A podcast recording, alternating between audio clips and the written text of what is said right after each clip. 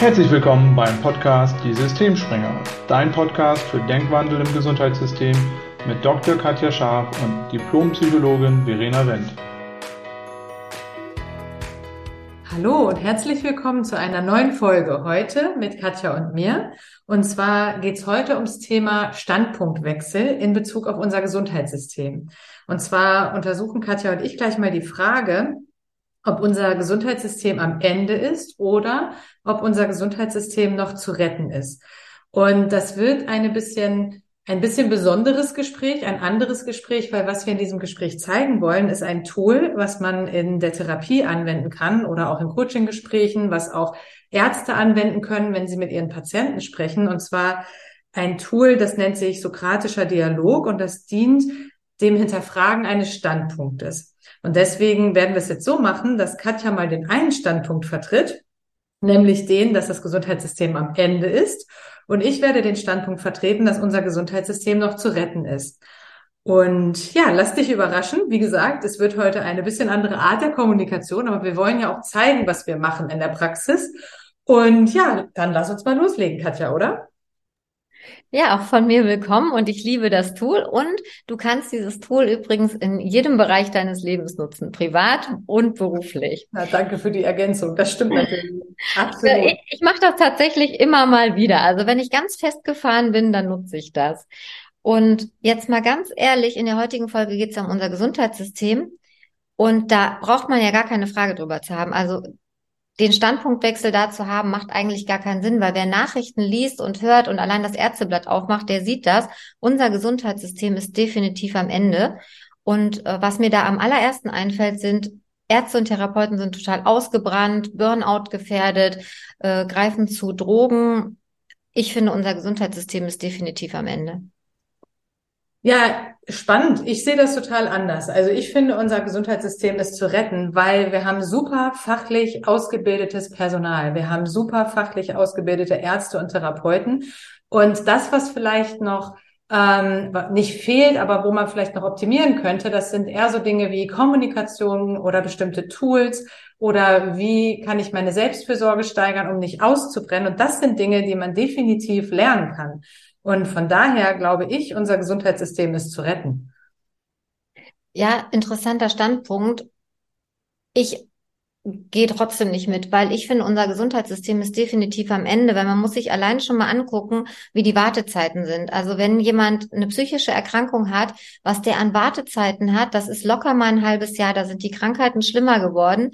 Und was ich auch finde, ich würde noch einen oben draufsetzen, manchmal musst du ja sogar erst richtig krank sein, um überhaupt einen Therapieplatz zu kriegen. Und das ist nicht nur in psychotherapeutischen Bereichen so, sondern auch bei Spezialärzten. Die Wartelisten sind so extrem lang. Ähm, und das wirkt sich wieder auf Unzufriedenheit bei den Behandlern auf. Die Patienten werden kränker. Es dauert alles wahnsinnig lange. Ich finde, unser Gesundheitssystem ist definitiv am Ende. Also ich sehe da keine Möglichkeit zur Verbesserung.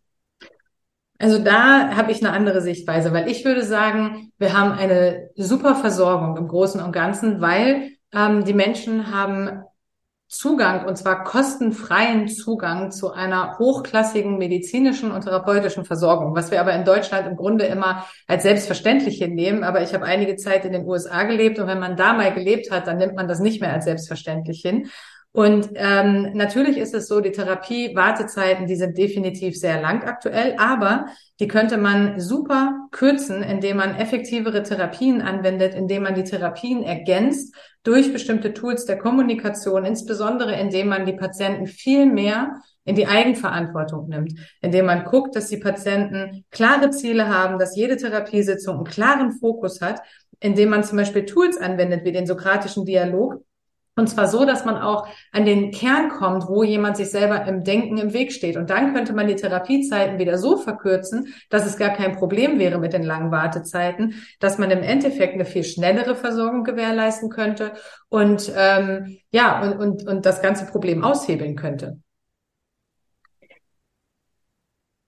Ich gehe da trotzdem nicht mit. Also auch immer mit der Kommunikation, weil das ist genau das Problem. Kommunikation ist das, was an allen Ecken und Enden fehlt. Wir werden in Kommunikation nicht ausgebildet. Stattdessen ist unser System so ausgerichtet, dass wir immer mehr Fachidioten ranzüchten, dass es immer spezialisierter wird, der Blick fürs Allgemeine verloren geht und der Mensch sozusagen gar nicht mehr im Fokus steht. Das heißt, diese Kommunikation findet in unserem System überhaupt nicht statt. Also sowohl vom Studium als auch in der Ausbildung fehlen diese Tools und ich bleibe dabei, das Gesundheitssystem ist am Ende, weil wir nur noch Fachdisziplinen haben, Fachidioten haben und keiner mehr das Ganze sieht, sondern jeder nur seinen eigenen Teil.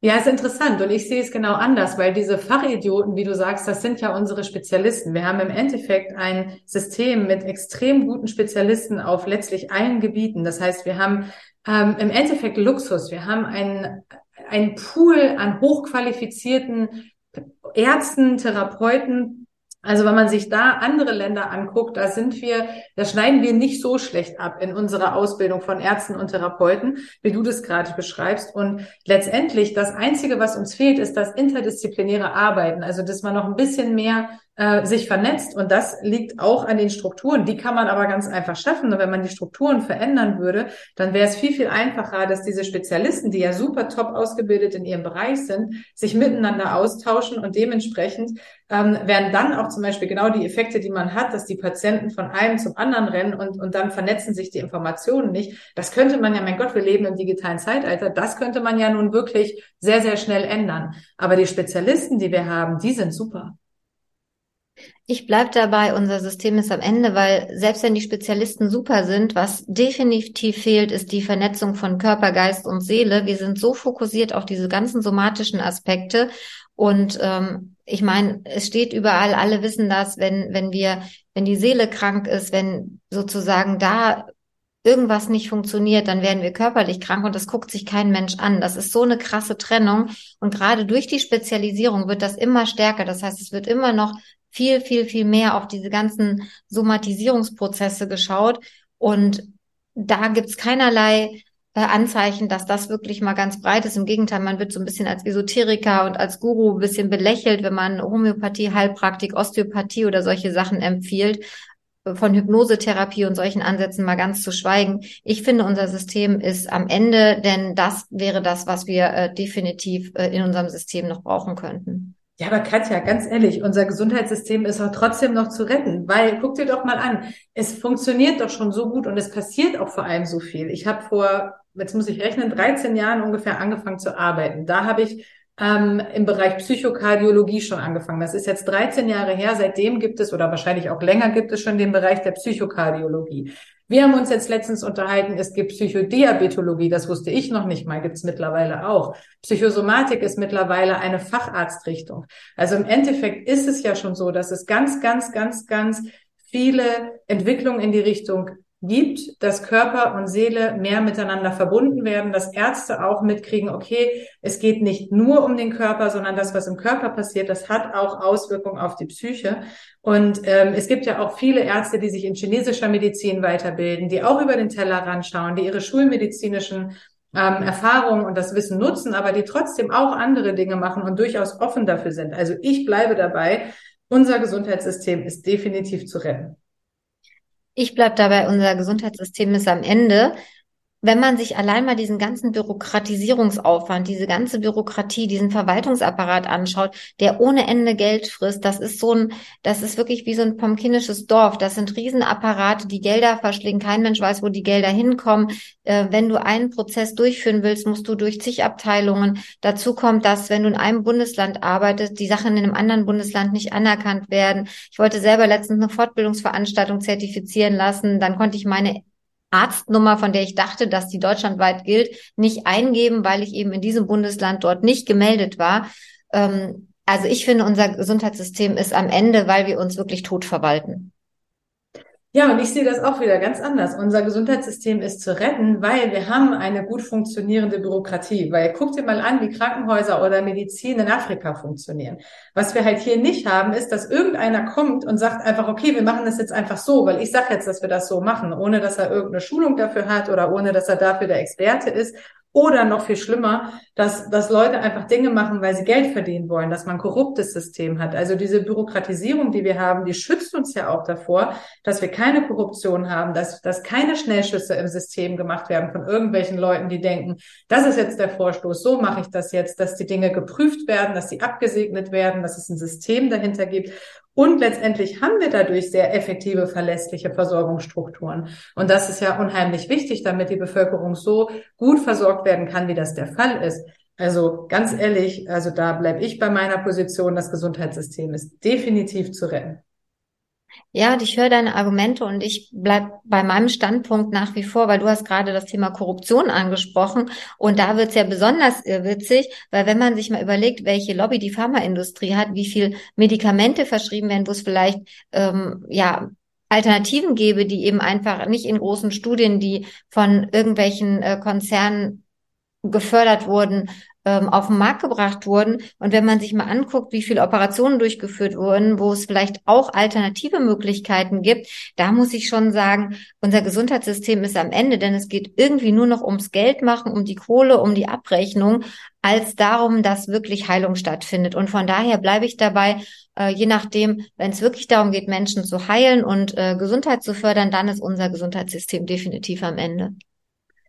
Ja, und ich bleibe dabei, unser Gesundheitssystem ist zu retten, weil letztendlich heißt das ja, ja, das stimmt, da wo wir stehen, da ist Luft nach oben, deswegen ja auch, es ist zu retten, aber wir können ganz viel verändern. Also klar, es gibt Medikamente, die werden verordnet, die wären vielleicht nicht notwendig, wenn man mal mehr gucken würde, dass sich Lebensstil ändert oder dass man ganzheitlicher schaut, wo bestimmte Erkrankungen ähm, auch herkommen und was die für Ursachen haben. Oder bestimmte OPs könnten sicherlich vermieden werden, ähm, wenn man präventiver ansetzt oder wenn man eben auch wieder da ganzheitlicher guckt und wenn man die Patienten vor allem mehr in die Eigenverantwortung nimmt, dass sie sich um ihre eigene Gesundheit in erster Linie selbst erstmal kümmern müssten und nicht der Arzt dafür da ist, ihre Gesundheit wieder zusammenzuflicken, wenn es ihnen nicht gut geht. Aber das sind ja alles Dinge, die man ändern kann. Im Endeffekt ähm, ist das ja nichts, was unveränderbar ist. Und das ist meine Position. Ich sage ganz klar, das Gesundheitssystem ist zu retten, weil wir haben die Tools, die wir brauchen. Alles Wissen ist da. Wir müssen es jetzt einfach nur einsetzen und umsetzen.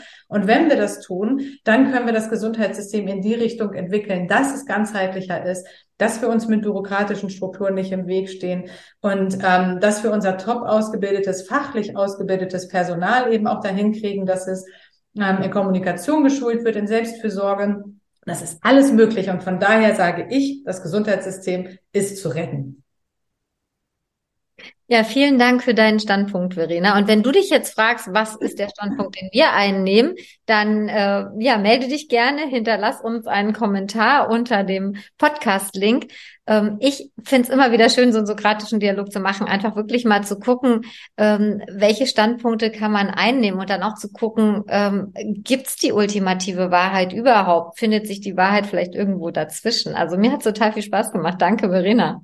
Ja, vielen Dank, Katja. Also mir auch. Ähm, es war total cool, mit dir den sokratischen Dialog zu halten.